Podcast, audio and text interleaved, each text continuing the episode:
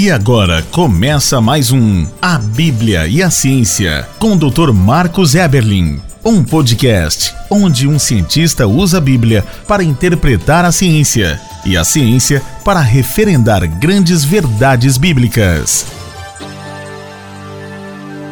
Olá, pessoal, bem-vindos a mais um podcast A Bíblia e a Ciência. Eu sou Marcos Eberlin, professor, pesquisador, escritor, químico, cientista, um fervoroso defensor da teoria do design inteligente, mas, sobretudo, um cientista cristão que crê na inerrância da palavra de Deus, que crê que a Bíblia não tem um livro extra, aquele livro 67, que poderia ser utilizada para interpretá-la. E, pelo contrário, que crê, então, que a Bíblia é suficiente. A Bíblia que contém as verdades. E quando a ciência corrobora a palavra, ótimo. Mas quando a ciência mostra algo diferente, indúbio pró-Bíblia. Temos que ficar com a palavra de Deus. Há verdades, grandes verdades científicas anunciadas pela Bíblia muito antes e que, às vezes, se confrontaram com verdades científicas verdades anunciadas, ousadas, extremamente arriscadas da palavra de Deus, que a ciência olhava e fala: não, isso não pode ser verdade, deve ser realmente mitologia, poesia, inverdades. Mas não, dado após dado, espectro após espectro, a verdade que é enfatizada a cada avanço da ciência, que grandes são as obras do Senhor, como disse uma vez J.J. Thomson, pai da espectrometria de massas. E a verdade que é enfatizada a cada avanço da ciência é que a Bíblia sempre teve, sempre tem, sempre terá razão. Magnífico, não é?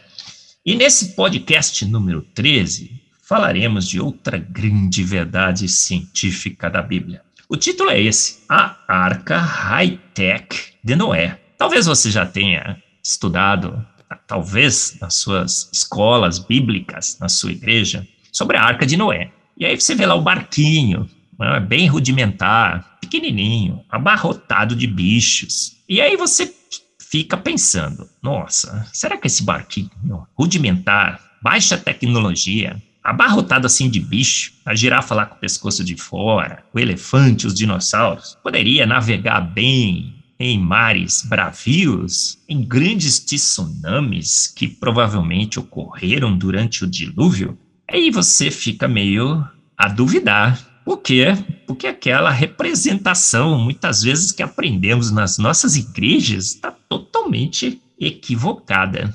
Quando vamos ler a palavra de Deus, vemos que a arca é bem diferente daquela ilustração. Porque em Gênesis 6,15 está escrito assim: e desta maneira a farás, a arca, de 300 côvados de comprimento, 50 côvados de largura e 30 côvados de altura. Magnífico! A relação, então, entre comprimento, largura da arca de Noé e a sua altura é de 300 por 50 por 30, ou 30 por 5 por 3.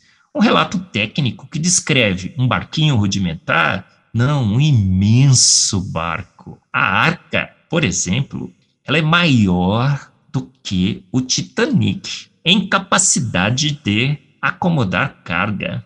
As suas dimensões são magnificamente bem estabelecidas para um barco imenso que possa carregar carga então, o barco não é aquele rudimentar que você viu naquela ilustração na sua escola bíblica. Esqueça, possível de ser construído em madeira. Muitas simulações em engenharia naval, escolas de engenharia naval já fizeram várias simulações em tanques e tudo mais, e perceberam que essas dimensões de 300 por 50 por 30 descrevem um barco imenso, maior que o Titanic, em capacidade de carga e o barco maior possível de ser construído em madeira. Olha só, muitas pessoas dizem: nossa, Marcos, o dilúvio de Gênesis é alegoria, é mitologia, é Deus descrevendo lá que destruiu a terra, mas talvez né, foi um, uma inundação local, aquilo lá realmente não é o barco.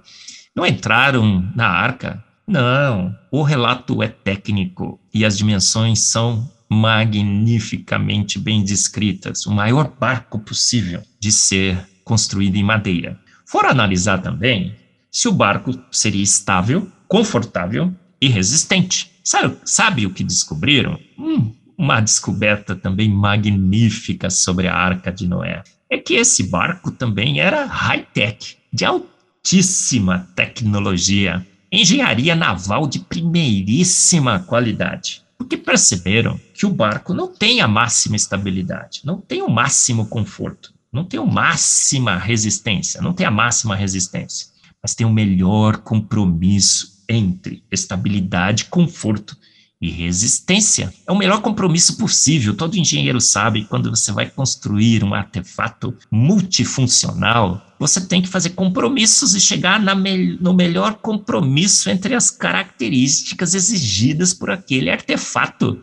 Exatamente o que vemos na Arca de Noé: o melhor compromisso entre estabilidade, conforto e resistência mostrando que um engenheiro naval de excelência, de extrema competência, descreveu uma arca para Noé perfeita, de altíssima tecnologia high-tech. Um exemplo: muitos cargueiros foram construídos na Segunda Guerra Mundial. Por quê? Porque houve a necessidade de transportar cargas. E esses cargueiros, ao serem construídos, o que, que nós percebemos? Percebemos que os homens sem se dar conta muito sobre o relato bíblico, construíram esses cargueiros com quais dimensões? O que, que você acha? Foram medir as dimensões desses cargueiros e perceberam que as dimensões foram copiadas da Bíblia. É plágio. O autor da ACA deveria cobrar os seus direitos de patente. Se a arca tivesse sido patenteada, é, o dono reivindicar os seus direitos, porque a dimensão é exatamente a dimensão da arca. A dimensão que foi utilizada nesses cargueiros, 30 por 5 por 3. Outra grande verdade científica sobre a arca de Noé, essa arca high-tech magnífica. Será que essa arca flutuaria bem vazia? Será que essa arca flutuaria bem totalmente carregada? Não. Perceberam que a melhor flutuabilidade, o melhor conforto, a, maior, a melhor resistência ocorreria se a arca tivesse entre 30% e 40% carregada. Novas simulações foram feitas para descobrir quantos animais teriam entrado na arca. A especiação não tinha começado, as famílias ainda estavam preservadas, caninos, felinos, e a conta deu entre 6 7 mil animais, que na arca corresponderia a 30% da sua ocupação, aonde a arca teria o melhor conforto, resistência, estabilidade, flutuabilidade. Magnífico, não é? Você gostou de aprender mais uma grande verdade científica da Bíblia. Quem descreveu a arca descreveu uma, um artefato naval de altíssima tecnologia, a arca high-tech de Noé. Mais uma grande evidência de que a palavra de Deus contém grandes verdades científicas que você está acompanhando aqui no podcast A Bíblia e a Ciência. Você ouviu mais um A Bíblia e a Ciência com o Dr. Marcos Eberlin, um podcast onde a Bíblia e a ciência bem interpretados concordam plenamente. Conheça mais acessando agora o Instagram do Dr. Marcos Eberlin, instagram.com/barra Marcos Eberlin e a Coval Press, www.covalpress.com. Se você deseja ouvir os demais episódios, acesse agora nossa plataforma www.rede316.com.br e conheça mais.